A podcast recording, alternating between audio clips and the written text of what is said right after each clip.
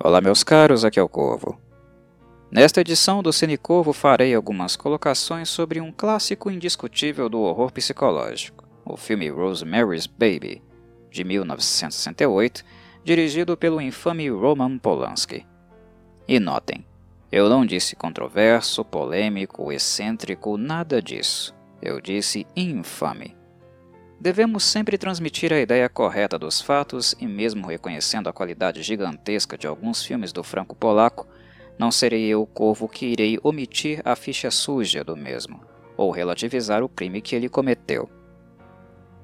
Para aqueles que não conhecem muito a história de Roman Polanski, o que eu posso afirmar a vocês é que sua biografia é repleta de fatos lamentáveis, acontecimentos bárbaros onde ora ele foi a vítima, ora ele foi o algoz. No crime o qual ele é culpado, ele foi realmente o algoz, provado com evidências.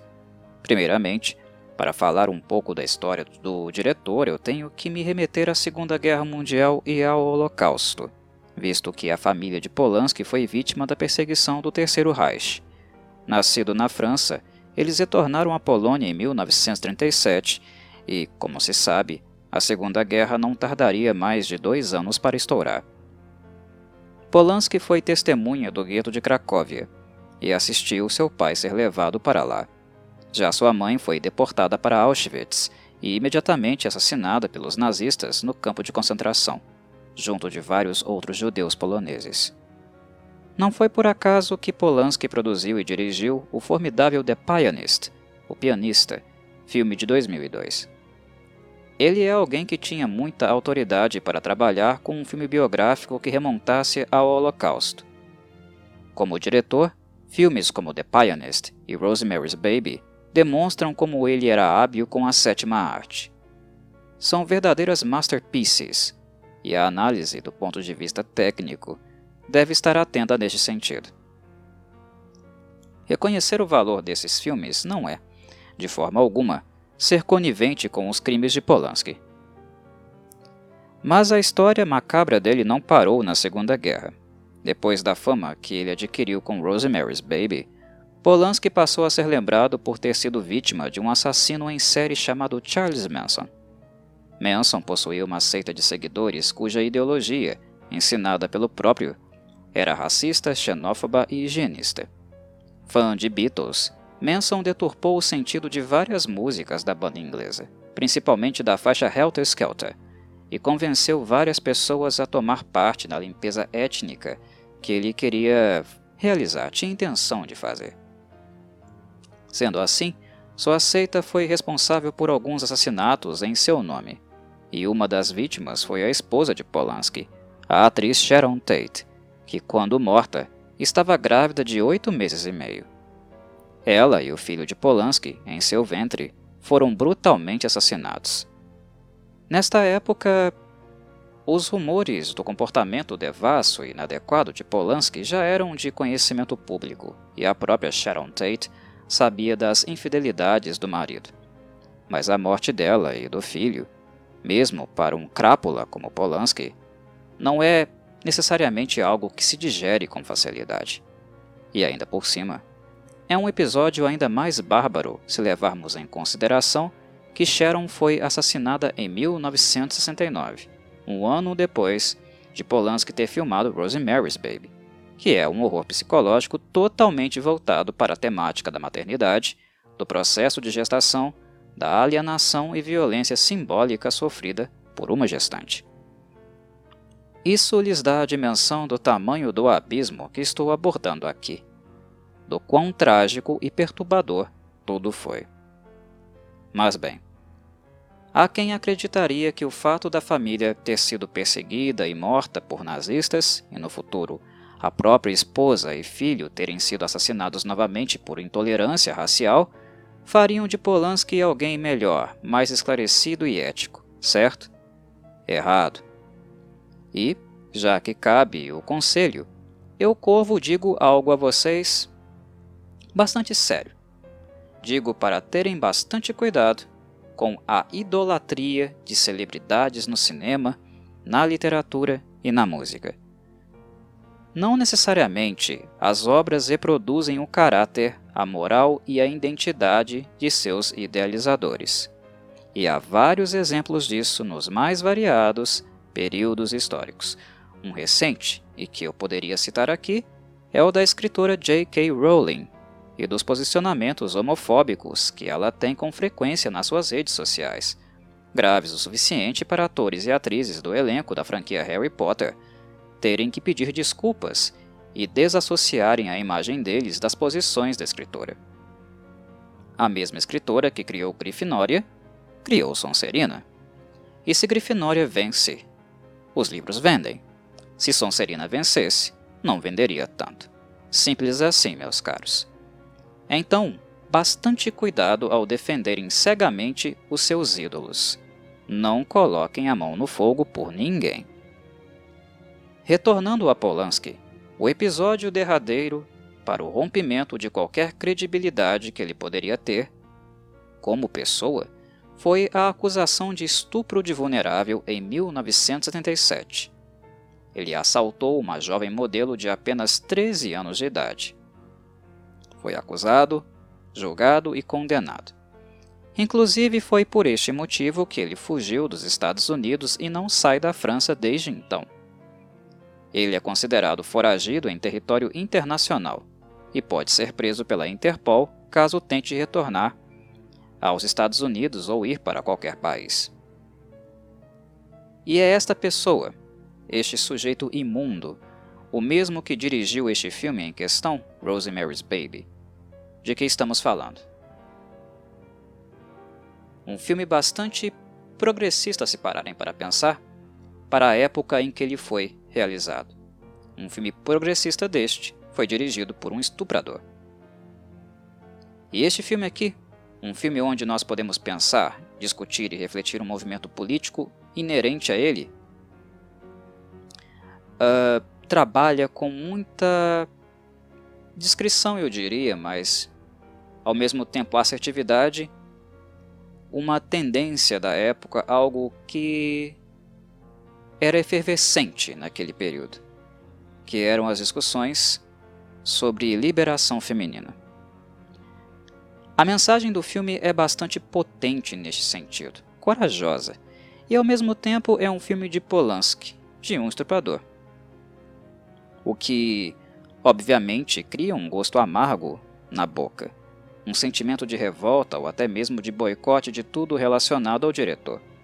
Mas é aqui que eu faço uma sinalização para vocês, meus ouvintes. Não boicotem o filme. Não deixem de assistir Rosemary's Baby por culpa do Polanski. Não deixem de aprender com a crítica que existe nesse filme, mesmo que ele tenha sido filmado por um hipócrita como ele. Como eu já disse em alguns outros vídeos, volto a falar agora. Cinema, meus caros, não é a obra de uma pessoa só um filme é sempre uma construção coletiva, de várias pessoas, e Polanski foi apenas aquele que dirigiu o filme. Mas para ele nascer, houve envolvimento de mais outras pessoas, dezenas, centenas de pessoas. Os produtores, o elenco, os musicistas que participaram da sua produção não têm responsabilidade alguma pelos crimes de Polanski e não necessariamente compartilham da índole distorcida dele. Há interpretações e mensagens poderosas nesse filme. O trabalho de Mia Farrow e o texto original, o livro de Ira Levin, onde o roteiro se apoiou, podem ser usados como material de inspiração para que continuemos lutando contra pessoas como Roman Polanski, contra misóginos, estupradores e pedófilos assim como The Pianist nos inspira para continuar no combate ao fascismo, ao racismo e xenofobia. Estes filmes são a obra de várias pessoas, um esforço coletivo, e não apenas de Polanski. Neste sentido, aconselho-vos. Sejam lúcidos e extraiam a positividade dos demais envolvidos. Rosemary's Baby é a obra de Ira Levin, não de Polanski originalmente. E o filme é um esforço coletivo, não um produto individual do diretor. Rosemary's Baby continua sendo um dos principais filmes quando o assunto é o abuso emocional de mulheres, a alienação, o abandono paternal e a necessidade de empoderamento feminino. Temas como saúde mental, mais especificamente a psicose e a paranoia, o cristianismo e o ocultismo serão abordados neste filme também.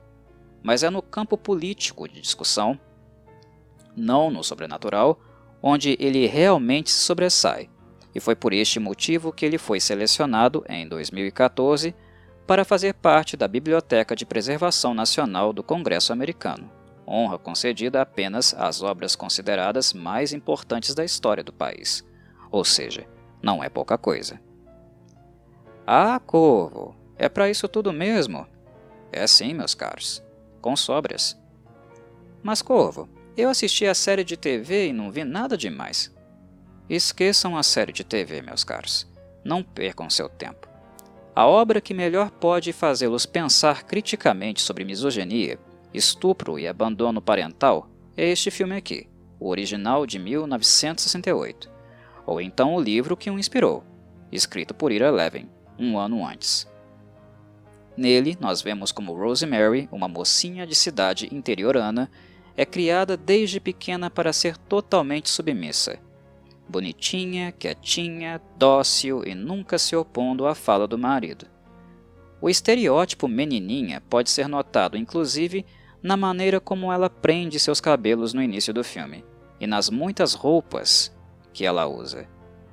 Não fica exatamente claro se é uma tendência própria de Rosemary, se é algo que ela faz por desejo próprio ou uma imposição do status quo que ela nem mais reflete, ela apenas concretiza. Mas eu apostaria na segunda opção, que é um fenômeno cultural imposto, né, plantado na psique, que ela nem reflete mais, ela apenas uh, reproduz, digamos assim. Eu apostaria com certeza nessa segunda uh, opção, que é uma imposição do status quo que define e reprime Rosemary, no sentido comportamental e também na apresentação dela, na linguagem corporal dela, na estética dela. São todas essas coisas interagindo segundo um discurso normativo que era comum àquela época e que não necessariamente também nós superamos de todo. Vemos muitas coisas assim ainda por aí, infelizmente. Educada numa escola de freiras, seu livre pensamento sempre foi tolhido, e por causa da repressão que Rosemary recebeu e receberá durante o período de gestação, algo que vocês acompanharão durante o filme, ela apenas sobreviveria se, de alguma forma, tentasse dar um basta a toda esta violência física e simbólica dirigida a ela.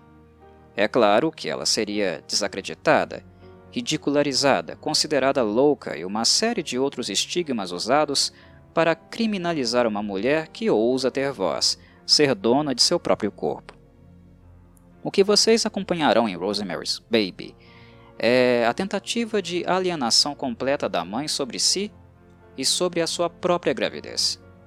É retirado de Rosemary a possibilidade de fala, de desejo, de escolha sobre quem a ajudará com a gravidez, quem a acompanhará, incluindo o médico que fará o pré-natal. Ela é completamente desumanizada, utilizada simplesmente como um objeto para um determinado fim, ter a criança, o que é do interesse das pessoas que se organizam para retirar dela o mínimo espaço de fala e decisão.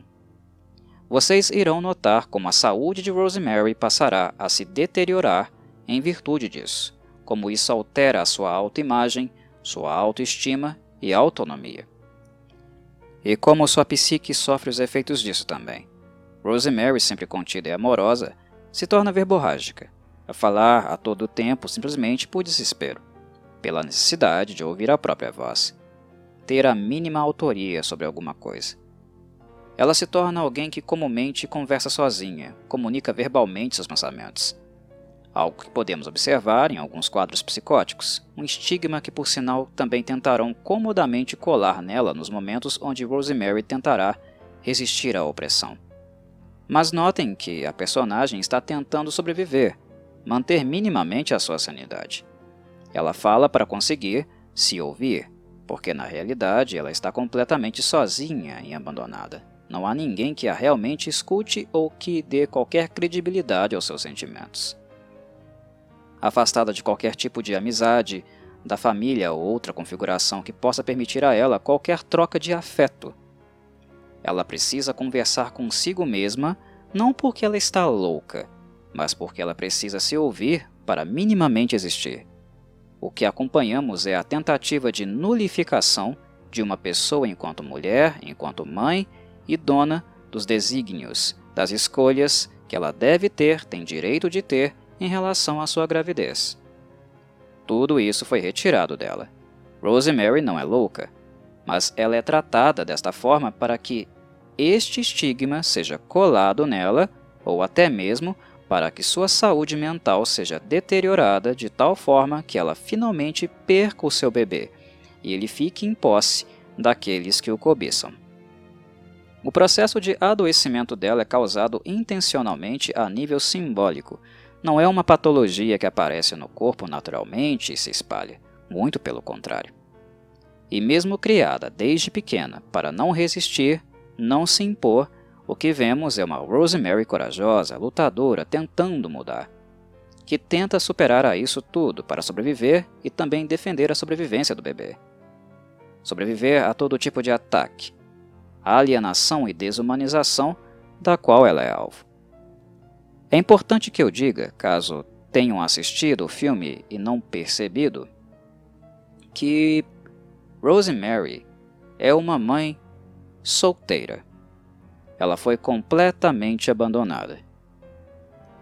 Ah, mas Corvo, ela é casada. E daí, meus caros?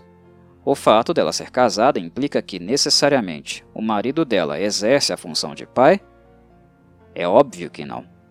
A função de pai é aquela que transcende o ato da geração de um filho. É algo mais do que o biológico. A copulação é só o início.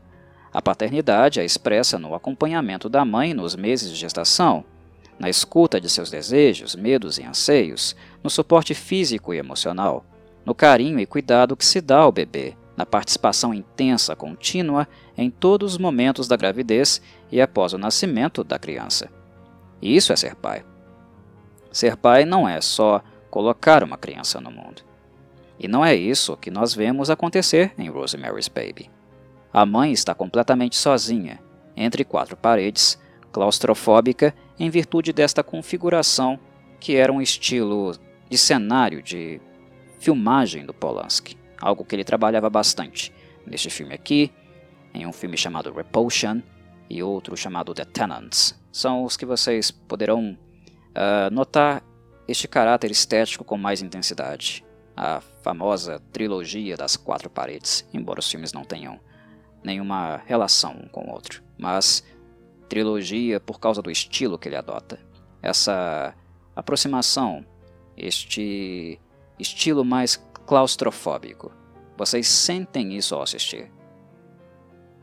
Enfim, Rosemary é manipulada constantemente e intencionalmente. Sente muitas dores, comunica ao marido, que por sua vez sempre relativiza tudo o que ela diz, todas as suas queixas. Quando Rosemary quer falar alguma coisa, dizer algo sobre si e sobre o bebê, há sempre um discurso pronto, feito por alguém antes dela. E este discurso sempre é aquele que prevalece sobre o dela. E na minha análise, é com aspectos psicológicos do filme que vocês devem estar realmente atentos, prestar atenção. É aqui que reside a crítica da obra, onde ela está batendo e esfregando na cara do público a violência contra a mulher e o abandono paternal. Obviamente, Rosemary's Baby trabalha no seu arcabouço com questões relativas à bruxaria, seitas e questões do oculto. Vocês vão encontrar isso aqui mas elas serviram apenas como um pano de fundo para o que realmente importa nesta obra, que é a violência que é exercida sobre Rosemary, que simboliza por sua vez a violência sofrida por várias mulheres, mães ou não todos os dias. Rosemary é uma personagem que é uma espécie de porta-voz, uma denúncia disso. Nós temos um cenário de fundo com elementos do sobrenatural, mas o que mais importa é a crítica que está sendo construída na encenação dos papéis, na retratação de Rosemary, seu marido, seus vizinhos, do médico que a acompanha. Eu poderia ficar aqui falando sobre estes elementos do horror mitológico, sobre o sobrenatural, mas seria pouco proveitoso. Isso é algo que vocês podem ver por si mesmos, algo que não demanda assim um processo refinado de pensamento e reflexão. A grande contribuição de Rosemary's Baby reside, realmente, não naquilo que é fictício, mas naquilo que é real, cotidiano, que podemos sentir na pele todos os dias, e que a maioria das pessoas prefere fechar os olhos não se envolver, não questionar e, como se já não fossem lamentáveis todas estas posturas ou missões, ainda criminalizam as vítimas. Criminalizam mulheres como Rosemary, da mesma forma que seus algozes no filme fazem. E estes algozes são aquilo que representam o verdadeiro conceito do mal aqui. Mas um mal que existe, que vemos a olho nu, que conhecemos e ignoramos. E é este mal aquele que deve ser realmente combatido incansavelmente. Encerro por aqui, meus caros. Espero que tenham gostado de mais um Cine Corvo e deixo a todos um terno abraço. Desta vez, em especial para as mulheres e mães, principalmente. Saudações, Corvides!